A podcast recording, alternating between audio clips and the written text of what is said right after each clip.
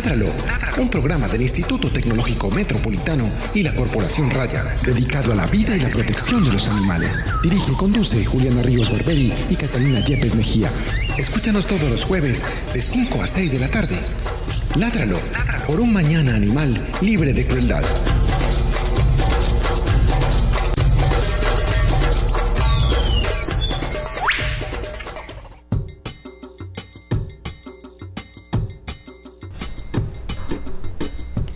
Muy buenas tardes, estamos en nuestro programa Ládralo, un programa de la Corporación Raya con el apoyo del Instituto Tecnológico Metropolitano dedicado a la vida y la protección de los animales. Mi nombre es Juliana Ríos Barberi, soy estudiante del séptimo semestre de Ingeniería Biomédica y además soy la directora de la Corporación Raya.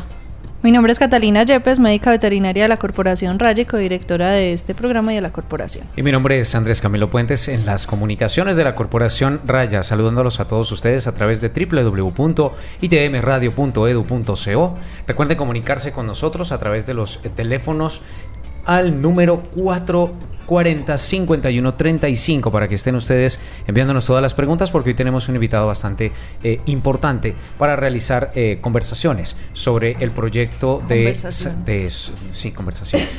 No, anotaciones aportaciones, aportaciones. Sobre eh, por supuesto que sí.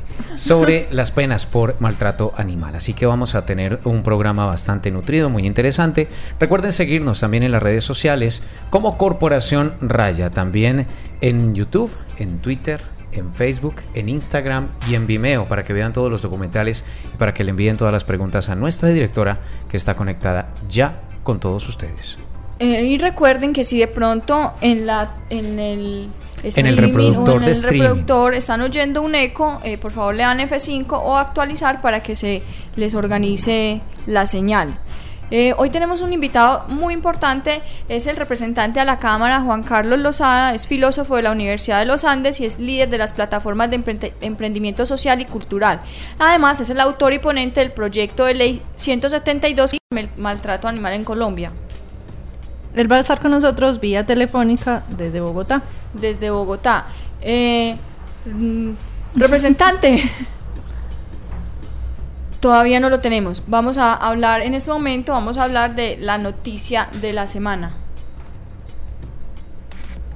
Es momento, es momento, es momento de la noticia de la semana. noticia de la semana. En Ládralo. En Ládralo.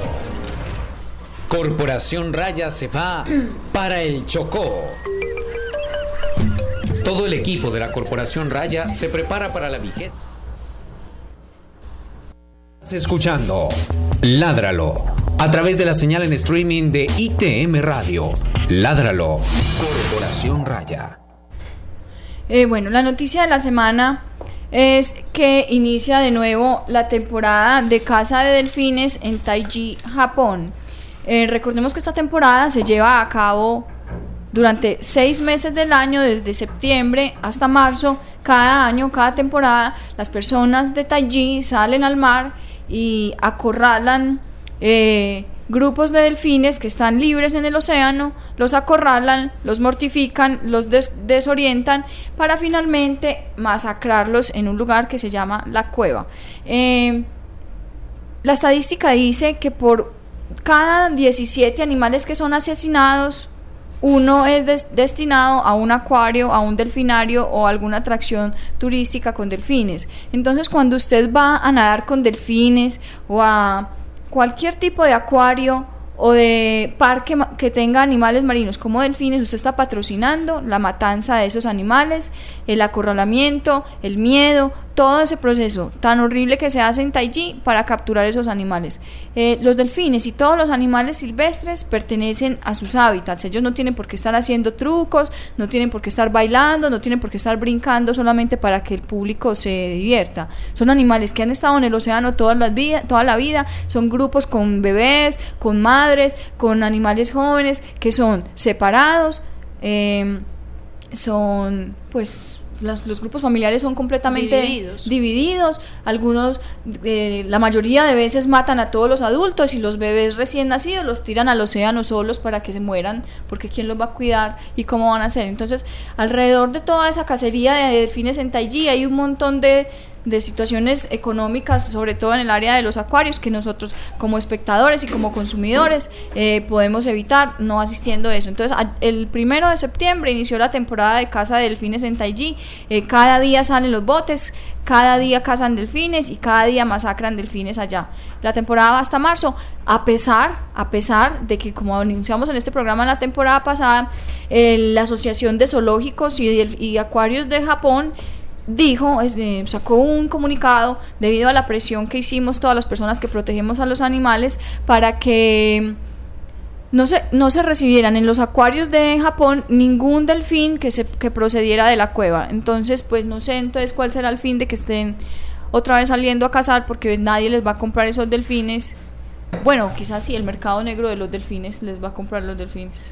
Pues lastimosamente yo creo que eso es lo que sigue pasando porque si la situación eh, continúa y la cacería continúa es porque hay un lucro y una parte económica involucrada. Eh, tristemente, a pesar de la manifestación, como decía Juliana, de todos los defensores de animales a nivel mundial, porque es una, fue una manifestación masiva a nivel mundial donde pues manifestamos nuestra inconformidad frente a esta temática. Eh, pues dejamos claro que era una cosa totalmente cruel y que no queríamos que continuara y que era una de las como de las matanzas más crueles que se presenta eh, de animales en el mundo y queríamos que, cambiara pues esta situación, al menos presionando por ese lado, de que los, los acuarios y los delfina, ¿cómo se dice? delfinarios. delfinarios no continuaran recibiendo estos animales, pero lastimosamente la cacería sigue, esperamos que nuestra presión continúe, que sigamos ejerciendo presión a nivel mundial y, y, y cambiemos o logremos modificar esta, esta situación. Aunque no haya un lucro completo o aunque no sea lo mismo que hace algunos años que les daba eh, excesivas, eh, excesivos montos de dinero. De todas maneras, aunque sea por pequeñas cantidades, seguirá siendo la oportunidad para que mucha gente pueda realizar un pequeño agosto, una pequeña oportunidad de sacar algún lucro. Eh, tiene que existir de todo en estos países orientales especialmente, en donde obviamente en diferentes lugares del mundo, no solamente allí, en donde pues mucha gente tiene la costumbre de realizar estas prácticas muchas veces por deporte, otras veces por, negocio, otras veces para lucrar. Todavía esos lugares que siguen o criando delfines o que siguen... Pero es que no los crían, ese es el eh, problema, Andrés.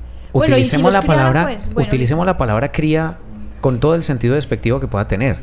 Y aparte de eso, el hecho de tener lugares de atractivos turísticos que siguen utilizando los delfines para entretener a la gente, porque todavía los tiene que haber en el mundo entero. No, es que los hay. De hecho, la gente es feliz publicando fotos de nadando con delfines sin saber qué es lo que pasa detrás de todo ese mercado. O sea, es una es un negocio absolutamente cruel, inhumano y despiadado, que cojan un animal del mar que está en una manada, que ha vivido con su familia toda la vida, lo cojan, lo rapten, lo obliguen a vivir en confinamientos demasiado pequeños para finalmente hacer unos trucos para los que no nacieron, que no tienen interés en hacer y que simplemente los hacen porque si no los dejan morir de hambre. O sea, por favor, ¿cómo es posible que yo, que soy un ser racional, que soy un ser pensante, yo patrocine con mi plata, le pague a una persona para que vaya y saque un animal del océano y lo obligue a hacer trucos para mí? Eso es, a mí me parece que ya estamos pues pasados de, dejar eso atrás. Lo que tú dices ya es algo que tiene que pasar de moda, ya es algo que no tiene que continuar. Tiene que ser algo que permita a la sociedad medianamente considerarse humana si es que quiere eh, adquirir ese calificativo. Estamos, estamos de acuerdo, Andrés. Estamos en un contacto hoy total, temático, una cosa, pues, pero pues es que estamos en contra de esto. Además que, eh, por ejemplo, si relacionamos la caza de delfines rosados en el Amazonas, una especie que es tan exótica, que es tan propia de esta región colombo-brasilera y que está siendo realmente exterminada. exterminada en números salvajes y que a pesar de todas las acciones de corporaciones colombianas a favor del medio ambiente, etcétera, etcétera, se sigue promoviendo la caza ilegal. Es decir, por cualquier parte le van a buscar posibilidades para acabar con esta especie. Eh, pero usted sabe para qué, cómo es que los exterminan. No. Cuéntame. Los exterminan. De hecho, la, eh, la Sociedad Mundial para la Protección de los Animales tiene una campaña muy interesante para evitar o para recoger firmas para que los gobiernos de los países en los que precisamente hay delfines rosados, pues se apersonen de eso porque esos delfines son utilizados como carnada para que otros peces, para que un pez particularmente, no recuerdo en este momento el nombre, sea capturado para venderlo y para comercializarlo. Entonces, si ves, es que es... es- Conocía estadísticas, pero no propiamente los, los métodos y los resultados que se buscan con esa cacería, porque uno se queda con el dato que sale en los medios masivos, en donde sí se produjo un número de muertes X, pero no se dice en profundidad No, ni para quiénes nada. son los que están implicados, ni mucho menos las entidades o las personas que están detrás de ese lucro. Vamos a, tenemos aquí un- unos problemas técnicos con la llamada del representante de la Cámara. Vamos a escuchar mientras tanto una canción para, porque ya no podemos decir más nada de los delfines, entonces vamos a escuchar una canción para mientras podemos contactar al representante. Uh, hello, can I speak to uh, uh, know who you are. Look, you had no idea what you're dealing with. Something on something is real as shit. Pop champagne, I give you a sip. About to go dumb, how come? Yeah, that's my bitch. That's my bitch. Sh- Shorty right there, that's my bitch. That's my bitch.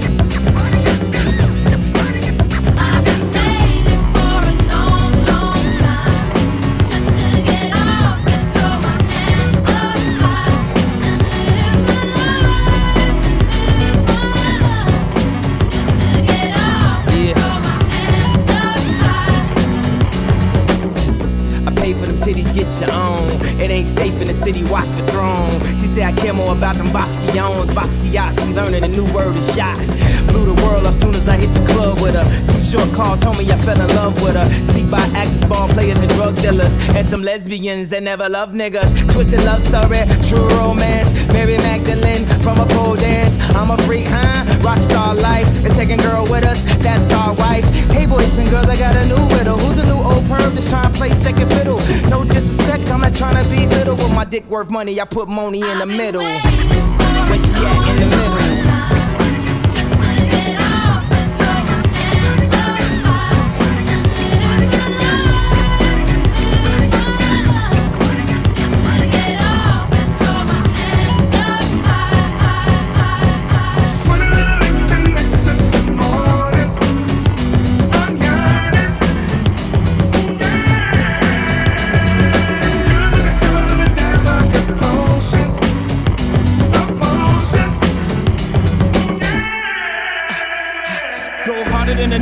Nigga a go figure. So me keep my own money if we ever did split up. I got some so gangsta, be so pretty in pictures, red jeans and a blazer and some Louis Vuitton slippers. Uh, Picasso was alive, he would've made her. That's right, nigga, Mona Lisa can't fade her. I mean Marilyn Monroe, she's quite nice, but why all the pretty icons always all white? Put some colored girls in the MoMA. Half these bras ain't got nothing on with Lona. Don't make me bring Thelma in it. Bring Helly, bring Penelope and Selma in it. Uh, back to my Beyonce's. You belong in museums. You belong in vintage clothes, crushing the whole building. You belong with niggas who used to be known for dope dealing. You too dope for any of those civilians. Now shoot children, stop looking at her tits. Get your own dog, get her. That's my bitch.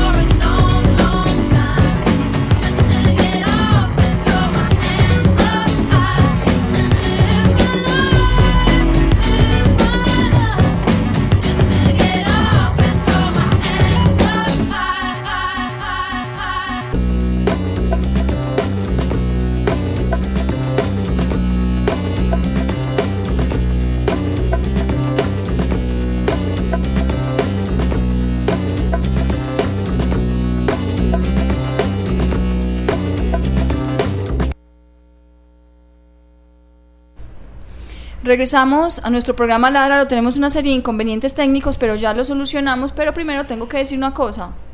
Ahí tenían a mi esposo Jay-Z, una canción que quedé viendo desde hace dos programas, eh, es Jay-Z. Entonces yo espero que todos se hayan inclinado y le hayan hecho su reverencia al jefe de jefes, A tu jefe, mi jefe, tu jefe.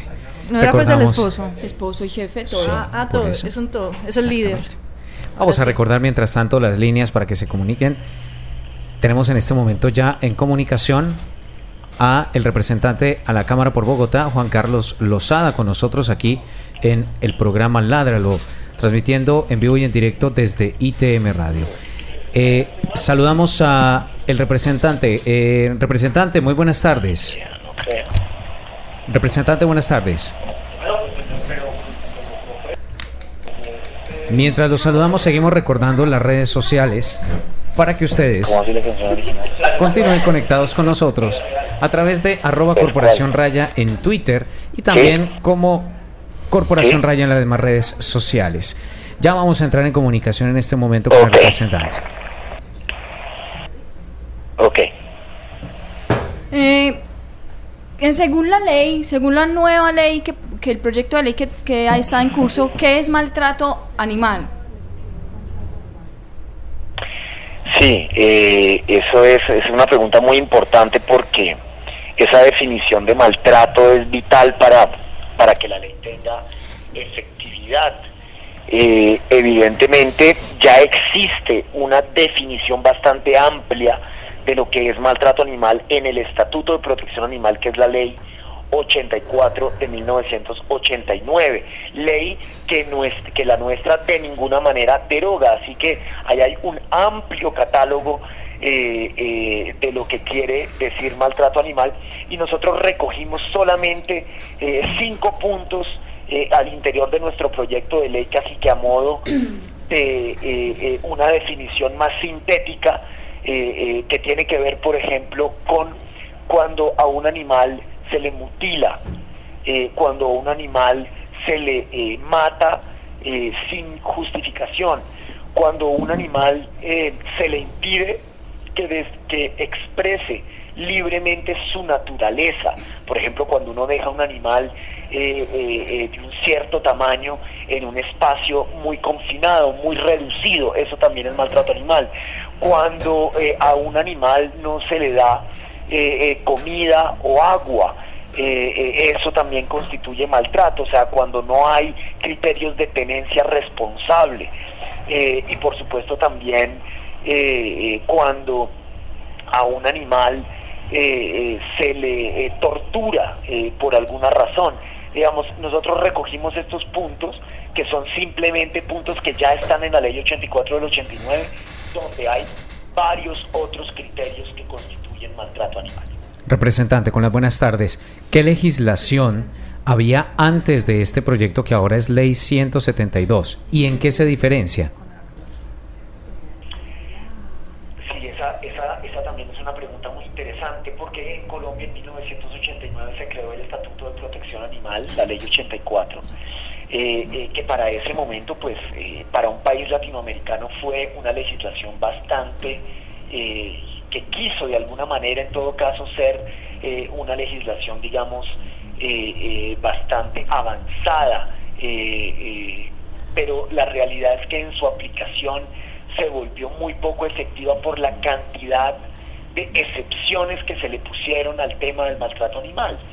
Entonces, esa ley que, digamos, regula eh, bastantes ámbitos de la vida de los animales, como por ejemplo la experimentación con animales para eh, fines eh, médicos, como por ejemplo también alguna regulación en el tema del consumo de animales, como también por ejemplo alguna regulación en el tema de transporte de animales, como por ejemplo también eh, eh, eh, digamos lo que tiene que ver con el maltrato y algunas reglas de convivencia para los animales, pero es una ley que hoy se ha quedado corta es una ley que nunca tuvo verdaderamente, como se dice en el lenguaje legislativo, los dientes necesarios para que ella, eh, digamos, tuviera unos efectos eh, verdaderamente reales en la vida eh, de los seres humanos en relación con los animales. Por lo tanto, nosotros en esta ley lo que estamos haciendo es algo que no existió en la ley precedente, que es crear un tipo penal, el de maltrato animal. No existe en Colombia ese tipo penal eh, y tampoco en muchos otros países de América Latina que ya empiezan también ellos a pensar en la creación de este nuevo tipo penal eh, eh, como forma de expresar una evolución social que ha tenido eh, evidentemente toda América Latina con respecto a la consideración moral con los animales que hoy en día no pueden ser considerados como lo hacen casi todos los códigos civiles de nuestro continente, incluido el colombiano, eh, como simples bienes muebles, sino que hoy tienen una consideración moral y ética distinta y son reconocidos como seres sintientes. Y por lo tanto el maltrato en su contra no puede tener, eh, eh, digamos, las consecuencias tan pobres que tiene la legislación de la ley 84 del 89, multas que van simplemente entre 10 mil y 100 mil pesos o entre 50 mil y 250 mil pesos en otros casos por maltrato animal. Nosotros por eso creamos este tipo penal y reformamos la ley 84 del 89 para que las multas ya no sean eh, esas multas ridículas, irrisorias de las que les estoy hablando, sino que rápidamente las multas pasan de entre 5 a 50 salarios mínimos legales vigentes eh, eh, como pena subsidiaria a la penal cuando hay maltrato animal. Por lo tanto, creemos que hay unas diferencias verdaderamente sustanciales que son pues digamos muy importantes para la protección real, efectiva de los animales y creemos que, eh, digamos, eh, ese eje de, que el ordenamiento jurídico colombiano, eh, digamos, penalice el maltrato porque considera a los animales seres sintientes, que es el segundo eje del proyecto, y es esa reforma legislativa para que en el Código Civil no se sigan considerando como simples bienes muebles, sino como lo que son, seres sintientes. representante, ¿por qué decidió trabajar el tema de la protección de los animales en el Congreso? Sí, mire, eh, eh, yo sé que, digamos, yo, yo quiero empezar haciendo la siguiente introducción a este tema, y es que primero que todo, en, en los últimos 13 años, 14 años, se han presentado 18 propuestas eh, legislativas en favor de los animales, de las cuales solo una se convirtió en ley de la República y es la que prohíbe la utilización de animales silvestres en los circos. Y si, y si esto ha sido así, si los animales no han tenido eh, eh, quien los defiende en el Congreso de la República es porque ha faltado de alguna manera voluntad política. Esto sin desconocer, por supuesto, el trabajo que otros representantes antes que yo han hecho. El doctor Padawi, por ejemplo, el ex senador Londoño, el senador Camilo Sánchez, que siempre estuvo ahí pendiente de, de, hacer el foro animalista del Congreso de la República.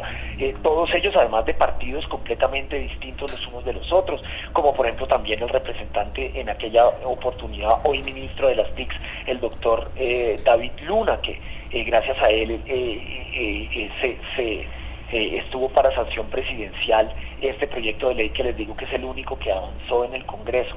Pero digamos que en mi caso yo esta es una lucha que la llevo en el alma la llevo en el alma y decidí eh, eh, presentar este proyecto de ley porque precisamente eh, tiene que ver con mi filosofía de vida. Yo soy profesor de yoga y de meditación, llevo muchos años enseñando técnicas de relajación. estoy convencido que ir hacia adentro, en lo profundo del ser humano, cambia nuestras actitudes hacia la afuera, que solamente siendo más pacíficos adentro, teniendo una verdadera experiencia de paz, adentro podemos generar un mundo libre de violencias afuera. Y ese mundo libre de violencia que yo me sueño tiene que ver también eh, con los demás seres con los que compartimos esta creación, tiene que ver con la defensa del medio ambiente, tiene que ver con la defensa de los animales, tiene que ver con la defensa del agua, con la defensa de nuestros mares, de nuestras riquezas eh, naturales y, solamente dentro de mi filosofía de vida, eh, experimentando una paz interior, generamos esa misma paz hacia afuera.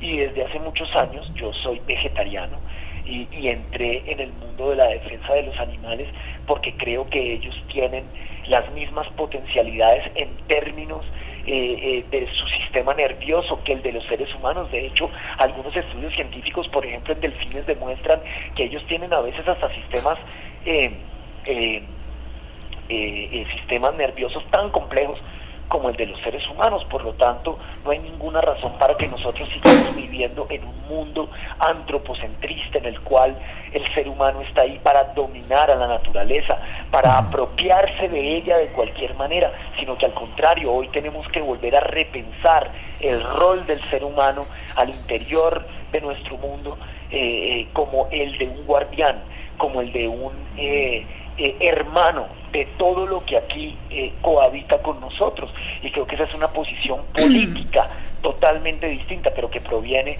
de una reflexión interna, de una introspección que yo he venido haciendo desde hace muchos años y ese eh, eh, esa nueva visión, esa nueva introspección y esa nueva visión política, pues me han llevado a mí eh, a tocar estos temas en la actividad del Congreso de la República. Por eso no solamente me he encargado del tema de los animales, sino que también me he encargado de ser un defensor del medio ambiente, siendo muy crítico de lo que se hace en Colombia con los páramos, de que Colombia se esté convirtiendo en un territorio lleno de transgénicos.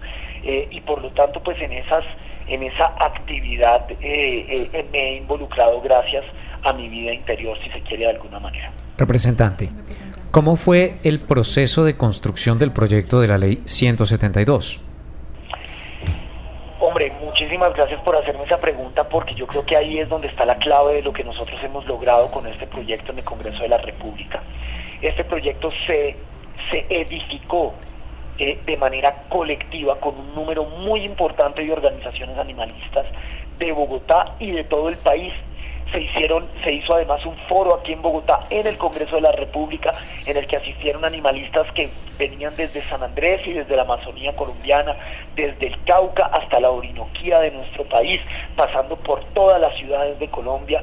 Además nos hemos dado la tarea también de viajar a todas estas ciudades. En Medellín afortunadamente he estado eh, varias veces, eh, hace apenas unas semanas, en una marcha que me impresionó de 150 mil personas y 50 mil animales, eh, donde recogimos más de 30 mil firmas en apoyo a este proyecto, pero también he tenido la oportunidad de estar en debates académicos, como apenas la semana pasada en la Universidad del Cauca, pero también en otras regiones del país hemos podido socializar este proyecto de ley y por eso creo que ha tenido una enorme legitimidad y afortunadamente eh, eh, eh, se construyó de esta manera porque creo que esto fue lo que le permitió al proyecto tocar los temas centrales de la lucha histórica animalista de nuestro país, que son la penalización del maltrato animal y la declaración de los animales como seres sintientes al interior del ordenamiento jurídico.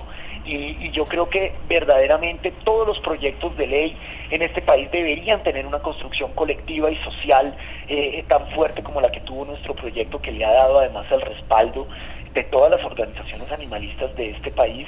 Eh, hay algunas críticas, por supuesto, como en todo, no siempre toda la gente va a estar de acuerdo, pero son críticas que siempre han sido constructivas y que han estado es en pro de que el proyecto eh, tenga un curso legislativo eh, exitoso y que posteriormente este se convierta en ley de la República en favor de los animales.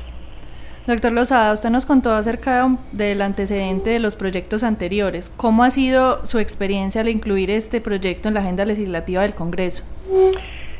Claro, eh, pues la mía ha sido aparentemente todo lo contrario de las experiencias anteriores, porque yo eh, radiqué el proyecto en septiembre del año del año pasado y a estas alturas, a agosto de este año, el proyecto ya ha tenido dos debates en Cámara de Representantes, uno en comisión primera y uno en plenaria, y en ambos debates el proyecto ha pasado de manera unánime, sin un solo voto en contra, con un apoyo enorme de mis compañeros eh, eh, de la Cámara. Algunos de ellos eh, han estado, como lo he estado yo también, en contra de la creación de nuevos tipos penales, teniendo en cuenta que las cárceles de este país están en una verdadera situación caótica de, de, violación de los derechos humanos, con un hacinamiento que es infrahumano. Eh, eh, pero, pero fíjese que en este caso no se opuso ninguno a la creación de un nuevo tipo penal, porque entienden perfectamente que esta es una legislación en la cual Colombia tiene un atraso enorme, pero que además es un clamor, un sentir del pueblo colombiano que quiere defender a los animales en el país más rico del mundo en fauna por cada 100 mil eh, kilómetros cuadrados, cosa que nos tiene que dar a nosotros una enorme responsabilidad.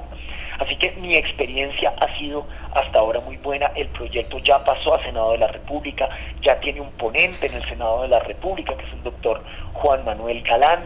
Eh, eh, que yo creo que va a llevar una ponencia, eh, como la hicimos nosotros también en la Cámara de Representantes, exitosa y que llegará a la plenaria del Senado con una enorme legitimidad para convertirse en ley de la República y nuestro sueño es que antes de que termine este año así sea. Eh, eh, las experiencias anteriores de otros congresistas que habían querido luchar por los animales pues no fue digamos tan exitosa como ha sido la nuestra. Y creo yo que esto obedece a que cada vez los lobbies de las industrias que trabajan con animales, que utilizan a los animales, pues se ven ahogadas de alguna manera por la lucha animalista que es hoy en día una fuerza política verdaderamente relevante eh, eh, en el ámbito nacional y por supuesto en las diferentes ciudades de nuestro país como en Medellín, Bogotá, como en Barranquilla, como en Cartagena, como en Santa Marta, donde cada vez más los animalistas tienen una preponderancia política. Representante, ¿por qué se creó la bancada animalista y qué papel juega? La bancada animalista se crea eh, como una forma de organizar a quienes hoy queremos eh, eh, dar una lucha al interior del Congreso de la República por los animales. somos representantes a la Cámara de, de diferentes regiones del país, de diferentes partidos políticos. La causa animalista no tiene colores políticos, tiene simplemente un solo corazón por los animales. Eh, y, eso nos ha permitido de alguna manera apoyar este proyecto de ley, pero también eh, poder hacer una reflexión sobre casi todos los proyectos de ley que se presentan en el Congreso desde una perspectiva de eh, bienestar y protección de los animales. Fíjese usted que ya se vendrá la discusión sobre el nuevo código de convivencia o código de policía, donde ahí se toman unas medidas en términos de convivencia con los animales y la bancada animalista tomará unas posiciones con respecto a esos artículos. Y por supuesto también la bancada animalista apoyó eh, cuando el senador eh, García Realpe y yo presentamos eh, una proposición para que se incluyera un artículo al interior del Plan Nacional de Desarrollo para que se cree una verdadera política pública nacional y, y, en cada una de las gobernaciones de nuestro país y de los municipios en favor de la protección y el bienestar de los animales. Es un avance que todavía no es lo que se merecen los animales de nuestro país, porque todavía no hemos logrado que se cree un documento COMPES, pero es un avance porque nunca antes habían sido tenidos en cuenta y para eso eh, la bancada animalista también ha jugado un rol fundamental. Debo decir que hay un ejemplo enorme de bancada animalista en la ciudad de Medellín, donde en el Consejo ellos han logrado definitivamente eh, victorias históricas, por razón por la cual Medellín es considerada hoy eh, estar entre las 10 ciudades más amigables con los animales del mundo. y esa es una política que inmediatamente nosotros desde la bancada animalista del Congreso de la República debemos replicar eh, eh, y apoyar, por supuesto, la creación de otras bancadas animalistas en los diferentes consejos municipales y en las asambleas, en las asambleas departamentales. Representante, mm, en pocas palabras, eh, muy, muy concreto, ¿cuáles son las principales características que va a tener la nueva, que tendría la nueva ley de, de aprobarse? ¿Qué, qué cosas como principales va a tener esa ley que puedan beneficiar a los animales? Lo primero es que se les considere como lo que son seres sintientes, porque mientras eso no sea así, se va a poder justificar de muchísimas maneras el maltrato en contra de ellos. Dos, que se penalice el maltrato animal. Nosotros le estamos planteando al Congreso de la República entre 12 y 36 meses de cárcel para quienes maltraten a los animales y multas subsidiarias de entre 5 eh, y 50 salarios mínimos legales vigentes. Por otra parte, le estamos dando dientes a la Policía Nacional, porque de esta manera, con esta ley, la, la policía va a poder incautar preventivamente a los animales sobre los cuales haya fuertes indicios de que están siendo maltratados. Hoy en día eh, lo que está sucediendo es que un vecino maltrata, tortura, eh, a veces hasta de manera sexual abusa de los animales y, los demás vecinos no tienen manera eh, de actuar porque llaman a la policía y esta no puede recuperar a los animales. Con este proyecto de ley le estamos dando esa incautación preventiva que es fundamental para impedir que a los animales se les maltrate. Y por otra parte, la plata que surja de las multas por maltrato animal se quedarán en los municipios donde ese maltrato ocurra con una destinación específica y es la de educar y sensibilizar en bienestar y protección animal a los habitantes de ese municipio. Así que yo creo que esas son cuatro cosas fundamentales del proyecto eh, eh, que son eh, terriblemente o, tremendamente, por decirlo mejor, útiles para la lucha en favor de los animales. ¿Qué posición tiene usted frente a las observaciones que le han hecho a través de las redes sociales a este proyecto de ley? Pues digamos que ha habido eh, eh, una crítica, eh, digamos, si yo tuviera que, que, entrar a hablar de quienes, digamos, han polemizado con nosotros con respecto, con respecto a este tema, creo que hay una crítica fundamental y tiene que ver con esta incautación preventiva de la cual yo hablaba.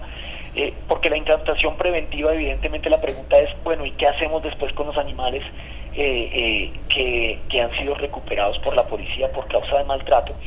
y, desde Medellín me han criticado el concejal Múnera por decir eh, que nosotros eh, le estamos entregando esos animales a las fundaciones eh, protectoras de animales que ya están con una demasiada sobrecarga de animales y de responsabilidades y que debería es el Estado hacerse cargo de estos animales. Nosotros creemos que esa es una reflexión correcta por parte del concejal Álvaro Múnera y de algunos animalistas eh, del país, pero nosotros tenemos que hacerles un llamado a la realidad política de nuestra nación y del Congreso de la República, eh, ponerle a cargo estos animales.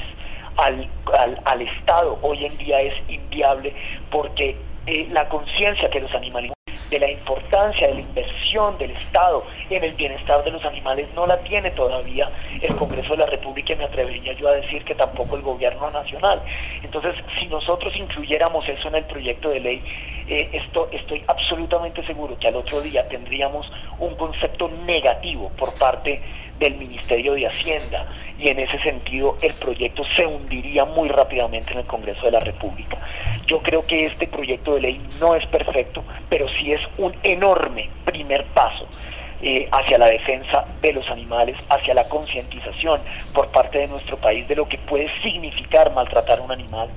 Eh, y entonces en ese sentido, pues creo que esa es la única crítica verdadera que se le ha hecho a nuestro proyecto. Se le hicieron en algún momento otras críticas, eh, digamos, eh, risibles, como que por ejemplo yo estaba defendiendo a las amibas y demás, cuando desde hace mucho tiempo el proyecto de ley establece cuáles son los animales que son sujetos del maltrato animal. Están ahí establecidos los domésticos, avanzados, vertebrados exóticos y vertebrados silvestres, o sea, animales sobre los cuales está comprobado eh, que tienen un sistema nervioso que les permite sentir dolor. Eh, así que, eh, bueno, esa, esa es la crítica esencial. Nosotros hemos defendido ese artículo porque pensamos que preferimos poder rescatar a los animales de aquellos que los están maltratando y entregárselos a una fundación que dejarlos en manos del maltratador porque no hay presupuesto de la nación para poder atenderlos. Yo creo que definitivamente yo prefiero mil veces eh, eh, eh, que ellos estén en las manos de quienes verdaderamente los van a cuidar y amar con todas las dificultades que eso conlleva que dejárselos en las manos como está hoy en día la legislación colombiana a los torturadores de animales. Representante, en torno a esta discusión de las redes sociales, hay diferentes comentarios y quiero resaltar especialmente uno.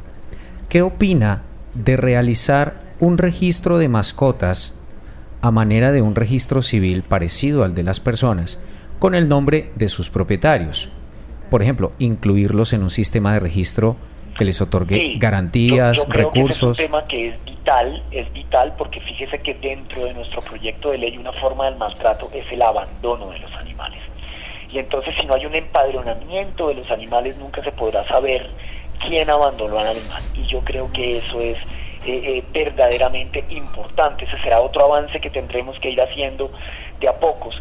Fíjese usted que ya hay varias ciudades como Medellín y por supuesto también como Bogotá, donde hay un empadronamiento para los animales. La gente tiene que ir a registrar en la alcaldía local de su localidad o de su comuna, como en Medellín, a su animal, a, a su animal de compañía. Desgraciadamente, las propias autoridades desconocen la necesidad de cumplir con esas reglas, pero nosotros creemos que eh, será un enorme avance eh, eh, poder establecer ese empadronamiento de los animales a nivel nacional, precisamente para poder mitigar de alguna manera la situación del abandono de los animales que le está generando muchísimos problemas, sobre todo a la fauna urbana de animales. Representante, eh, ¿se tiene previsto en la ley o hay algún eh, acuerdo que lo trate acerca de la legislación o la regulación que se le debe hacer a las fundaciones o a los albergues privados? No, en el proyecto de ley nosotros no nos metimos eh, todavía con ese tema, pero yo creo que vamos a tener que generar una enorme ley de la tenencia de los animales en muchas circunstancias, porque no solamente eh, eh, con respecto a los albergues privados, es también a la manera en que se transportan los animales en Colombia hoy en día, es también endurecer todavía más la tenencia eh, responsable de los animales que hacen parte de, de las industrias agroalimentarias. Pues yo le pongo simplemente el caso de los pollos, como a los pollos eh, eh, se les corta el pico, como a los pollos no se les deja dormir, poniéndole lámparas permanentes para que engorden más rápido.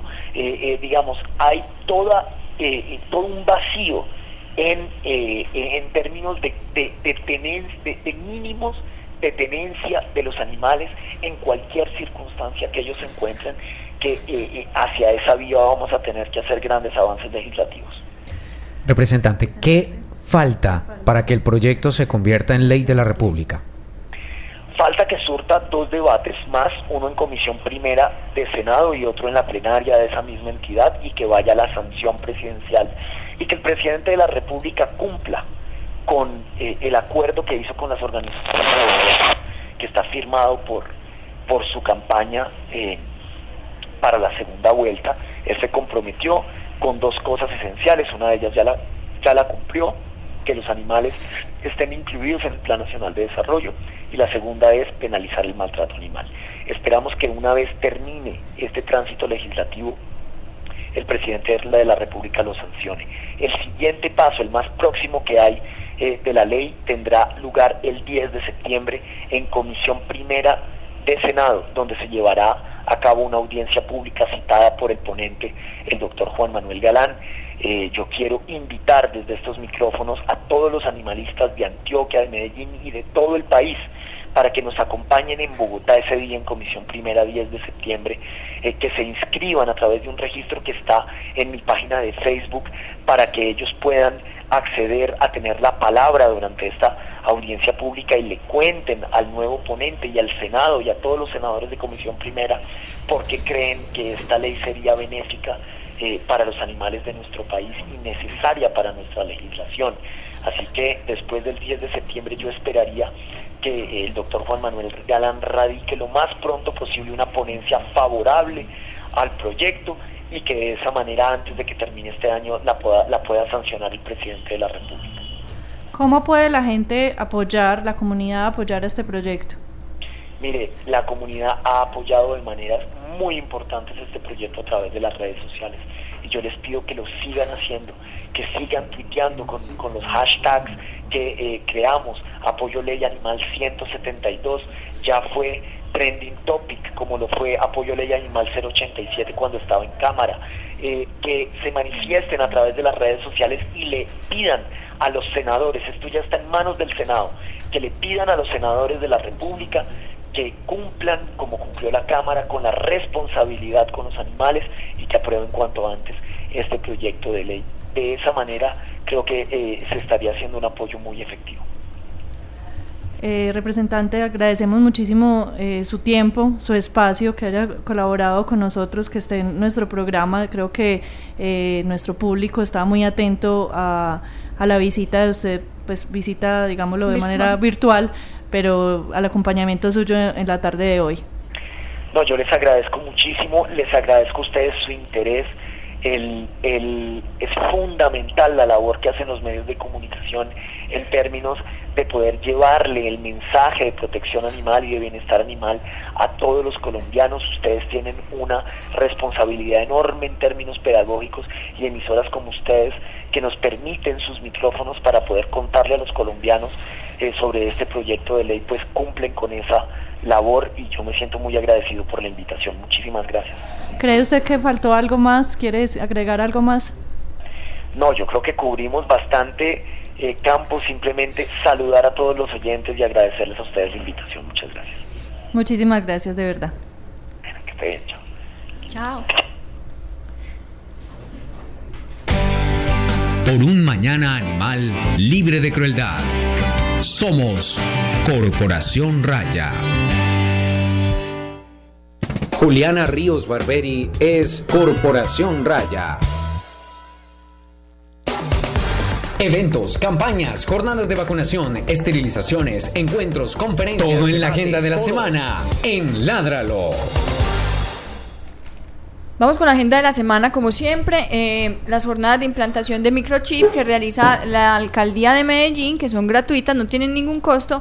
Vamos a hablar de este fin de semana. El próximo viernes 4 de septiembre se llevará a cabo la jornada de implantación en la zona exterior de la Academia Superior de Artes, en la calle 43, número 7840, en el barrio Laureles, desde las 9 hasta las 2 y 30 de la tarde.